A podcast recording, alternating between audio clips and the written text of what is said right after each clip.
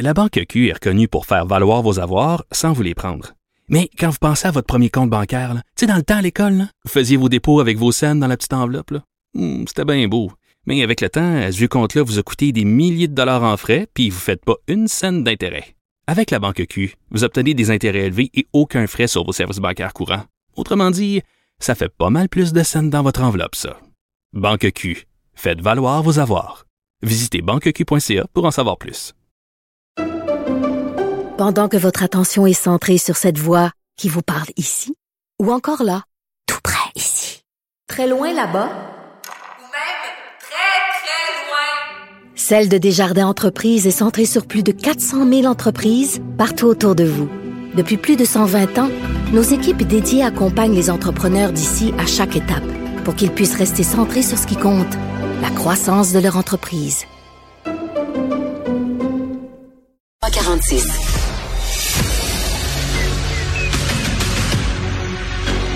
Emmanuel Latraverse. J'ai pas de problème philosophique avec ça. Mario Dumont. Est-ce que je peux me permettre une autre réflexion? La rencontre. Ça passe comme une lettre à la poste. Il se retrouve à enfoncer des portes ouvertes. là. La rencontre. La traverse. Dumont.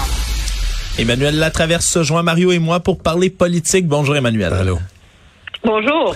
Alors Bernard Drinville aujourd'hui sa candidature officialisée. Est-ce que selon toi il a passé le premier test des médias aujourd'hui le premier grand test? Ben, ça s'était mieux passé ce matin. Je vais t'avouer, je l'ai vu en entrevue à, sur les ondes de LCN à 16 h J'étais dans la joute et il a fait une entrevue avec Paul Larocque. Ça s'est moins bien passé. Parce que c'est comme si M.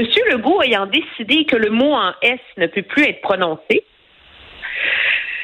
ben là, quelqu'un peut pas justifier. Il est comme pris.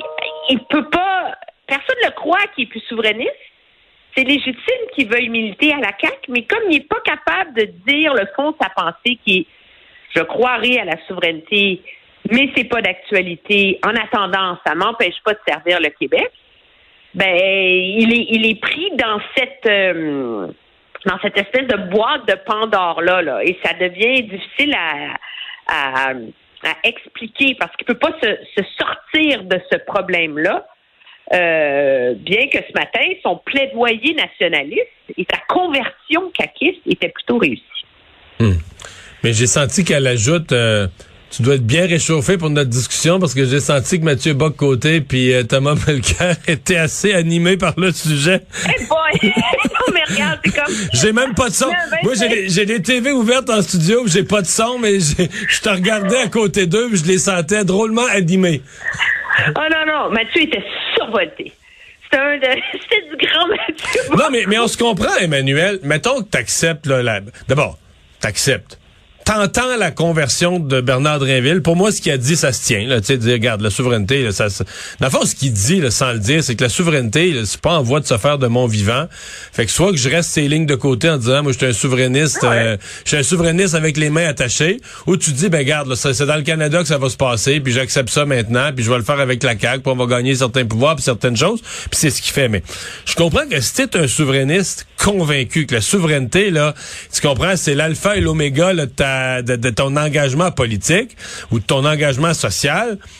Ben, tu peux pas ne pas voir ça comme une certaine forme de trahison. Là. Tu vois, tu vois un autre guerrier de ton camp qui passe dans le camp d'en face puis qui dit bon ben garde, on, on lâche ce combat-là puis c'est c'est décourageant. Tu sens que t'es de moins en moins nombreux là, à porter le flambeau de l'indépendance du Québec.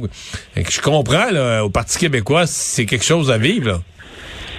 Ben oui, parce que je pense que et les souverainistes en général, au- au-delà de la trahison très euh, intime et douloureuse pour le Parti québécois, les souverainistes en général sont en pétard contre lui, qui disent pas la phrase "Regardez, je vais toujours être souverainiste.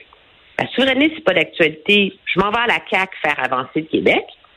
Ils ne gèrent pas parce que eux, leur fantasme dans la vie, c'est que la CAQ et François Legault vont créer les conditions gagnantes. Donc, ils veulent que cette idée de souveraineté s'infiltre à la CAQ.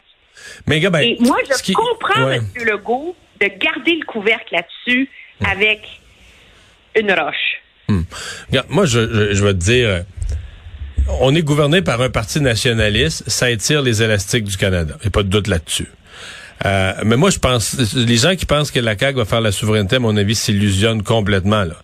Euh, il n'est pas impossible qu'à la fin du mandat de François Legault, euh, ses demandes, tout ça, c'est qu'un Canada fasse la preuve qu'il n'a pas la souplesse comme fédération pour un Québec qui veut plus d'autonomie. Et peut-être ça va faire péter notre système politique. Mais dans un cas comme celui-là, euh, la CAQ va éclater, euh, le Parti québécois va peut-être disparaître, des nouvelles fusions de partis, un nouveau portrait politique pourrait émerger de tout ça. Ça, c'est pas impossible. Mais l'idée que tout à coup, comme par magie, la CAQ qui a pas été fondée pour ça, avec un paquet de monde dans le parti qui sont fédéralistes, que la CAQ va virer comme ah tiens la CAQ c'est devenu souverainiste là comme euh, un jour ta banane était verte la veille, puis là elle est devenue jaune un matin, elle est prête à manger, elle est devenue jaune. Ça arrivera pas là. sais ça c'est de l'illusion. En tout cas c'est pas ça du tout du tout. Et donc je pense que ça Bernard Dréville l'a compris. Là. Tu t'en vas à la CAQ, ben tu t'en vas pas là pour faire la souveraineté, tu t'en vas là pour faire avancer des affaires. Puis je pense il l'a bien dit, puis il l'a bien compris. Mais il y a des gens que ça peut pas convaincre. Ça reste une conversion. Euh, tu sais, mettons, euh, Emmanuel, sincèrement, c'est quasiment comme si moi, euh, je t'arrivais la semaine prochaine, puis je disais, ah ben là, la droite, là, tu sais, ça ira, là, puis la droite gagnera pas. Avec moi, je, Québec je suis rendu à gauche, là. Tu comprends? Ben, c'est sûr que ça va étonner des gens, là. Mais moi, moi, je pense que le, le problème, c'est qu'il peut pas expliquer son argumentaire jusqu'au bout. Parce qu'il peut pas utiliser le mot en S. Parce qu'il peut pas utiliser le mot en S. Ouais, je comprends. Alors, il, c'est comme s'il était obligé de renier la souveraineté. Puis c'est intéressant, Paul, tu regarderas l'entrevue, il demande est-ce que Bernard Drinville est encore souverainiste? Est-ce que Bernard Drinville est encore souverainiste? Et il dit je ne veux pas de référendum, les Québécois ne veulent pas de référendum. Je m'excuse là, Mathieu Bocoté, il veut pas un référendum non plus. ouais, mais non, mais c'est parce que qu'est-ce que être souverainiste quand il n'y a pas de référendum? Ben, moi, je, conçois très bien. C'est que tu rêves qu'un jour le Québec ah, soit un pays. Tu rêves, OK. Ouais. Mais non, mais tu dis, moi, je pense qu'éventuellement, le Québec devrait être un pays. Je comprends. C'est ça, mais souverainiste. Ouais, je comprends, mais tu sais, ça veut dire quelque chose, puis ça veut pas dire grand-chose dans la mesure où, tu sais, s'il n'y a pas de référendum prévu dans le prochain quart de siècle, je veux dire, être souverainiste, c'est théorique un peu, là. C'est comme, euh, je sais pas, tu des gens peuvent avoir un paquet de positions personnelles sur des affaires qui sont même pas dans l'actualité ou tu sais qui sont pas dans l'immédiat. Je crois que ça. C'est dans l'actualité. Mario, on n'a jamais autant parlé de souveraineté que depuis un mois, là. Ben non, on n'a jamais, on jamais parlé autant de souveraineté ben, que, que depuis que depuis que, ben, que depuis que Bernard Dréville a annoncé sa candidature. C'est ça qui est le plus fou. Non, mais le survie de la nation là, ça comme euh, on en a parlé beaucoup là depuis dix jours là. Mais la réalité, c'est que c'est M. Legault qui attise les flammes là, avec ses, ses histoires de de se tenir debout face à Ottawa, puis euh, de survie de la nation, puis tout le reste. Je veux dire, c'est comme lui qui a créé un peu le problème là pour fouetter ses troupes, là. Mais là, euh, il est comme pris avec ça. mais Mais c'est un peu la contradiction. Je trouve que c'est la contradiction de Bernard Drinville. Il dit qu'il vient en politique parce qu'il faut mettre de côté le débat fédéraliste souverainiste. Mais sa venue en politique fait qu'on en parle pour la première fois depuis euh, genre 8-10 euh, ans. depuis des années. Oui. Est-ce que ça va être un boulet pour M. Legault? Je suis pas certaine. Moi, je l'écoutais aujourd'hui, là, puis je me dis, une fois, là, premièrement, la majorité des Québécois sont pas obsédés de la souveraineté comme le sont les commentateurs politiques. Je pense que ça, c'est clair. On ne serait pas dans le paysage politique qu'on a actuellement. je vais t'avouer, objectivement, là, je l'écoutais aujourd'hui, puis je me disais, tu sais quoi, la CAQ a besoin d'un communicateur comme ça. A besoin d'un gars qui parle au monde, qui parle pas cassette, qui sent ce qu'il dit. Euh, parce qu'objectivement, c'est pas un gouvernement de grands communicateurs, là. Tu sais, qui ont le feu de la passion, la fougue, là, tu sais, de faire triper le monde, puis de se battre, puis, tu sais, ils sont très, euh, tu sais, ils sont très robots, là, presque tous, là. Alors, moi, je pense que la CAQ a besoin de cette fougue-là. C'est sûr qu'en assemblée électorale, là, Éric Girard pour réchauffer ta salle. Mais même en entrevue, pour défendre des projets controversés, euh, pour aller au bat, là. Ils ont, ils ont besoin de cette fibre politique-là. Oui, oui. Mais, comment je te dirais ça? Il était à 45 là, sans ça. Le danger, c'est.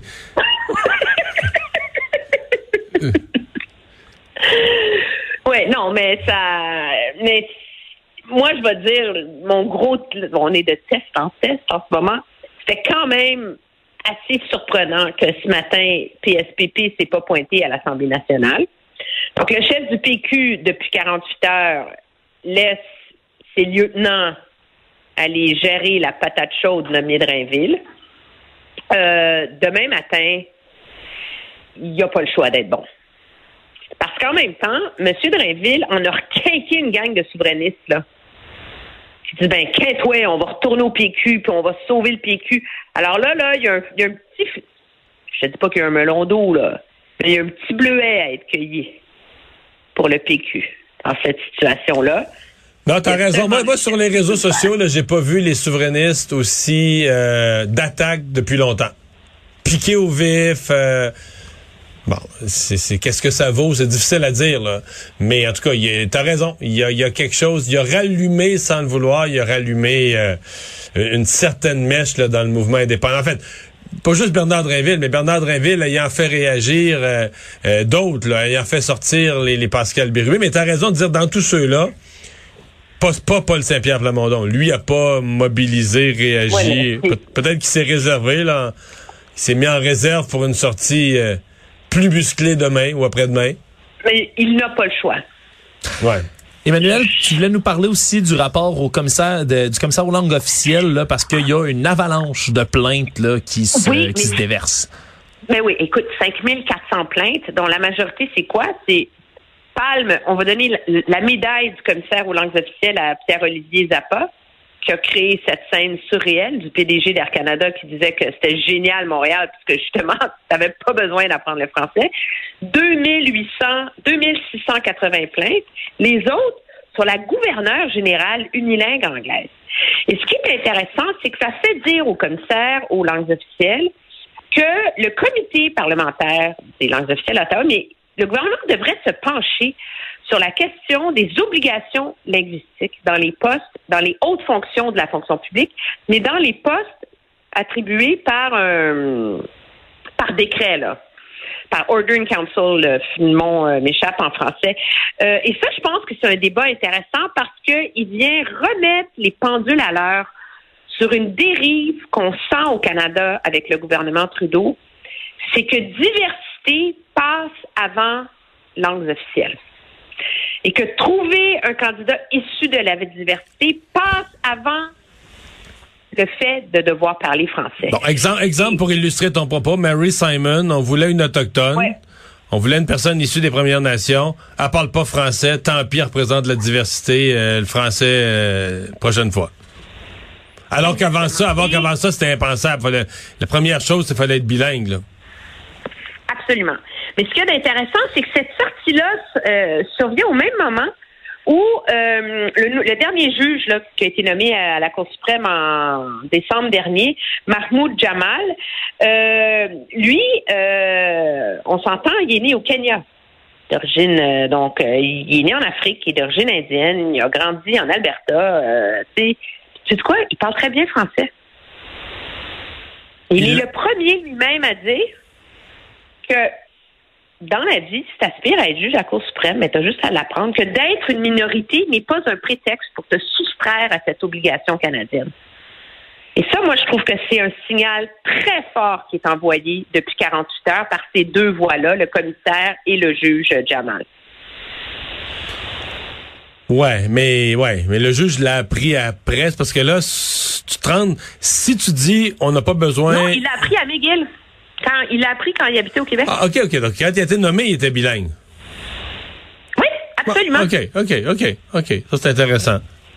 Mais c'est pas Pas la norme. C'est l'exception, c'est pas la norme. des cours, mais il- non, mais absolument, mais ça devrait être la norme, et c'est ce qu'il dit. Mais il y a un petit cadeau, par exemple, dans la sortie du commissaire aux langues officielles. Ah oui, donc? C'est qu'il s'est fait poser une question sur la loi 96, Et? qui est pourtant pas de son ressort. C'est une loi provinciale. Mais il a dit que c'est le devoir du commissaire aux langues officielles de défendre toutes les minorités linguistiques au pays et que donc il ne serait pas insensible à la façon dont le débat est mené et appliqué. Alors moi, j'ai hâte de voir si dans un an, son bureau sera inondé de plaintes d'anglo-québécois. D'anglo Sur la loi ouais. 96 pour essayer de le traîner dans ce débat-là. Et ce qu'il a clairement indiqué, c'est qu'il n'est pas contre l'idée de se faire traîner. Et ça, c'est intéressant. OK, ouais. Ça, ça serait une autre controverse. Euh, Emmanuel, merci. À demain. Au revoir.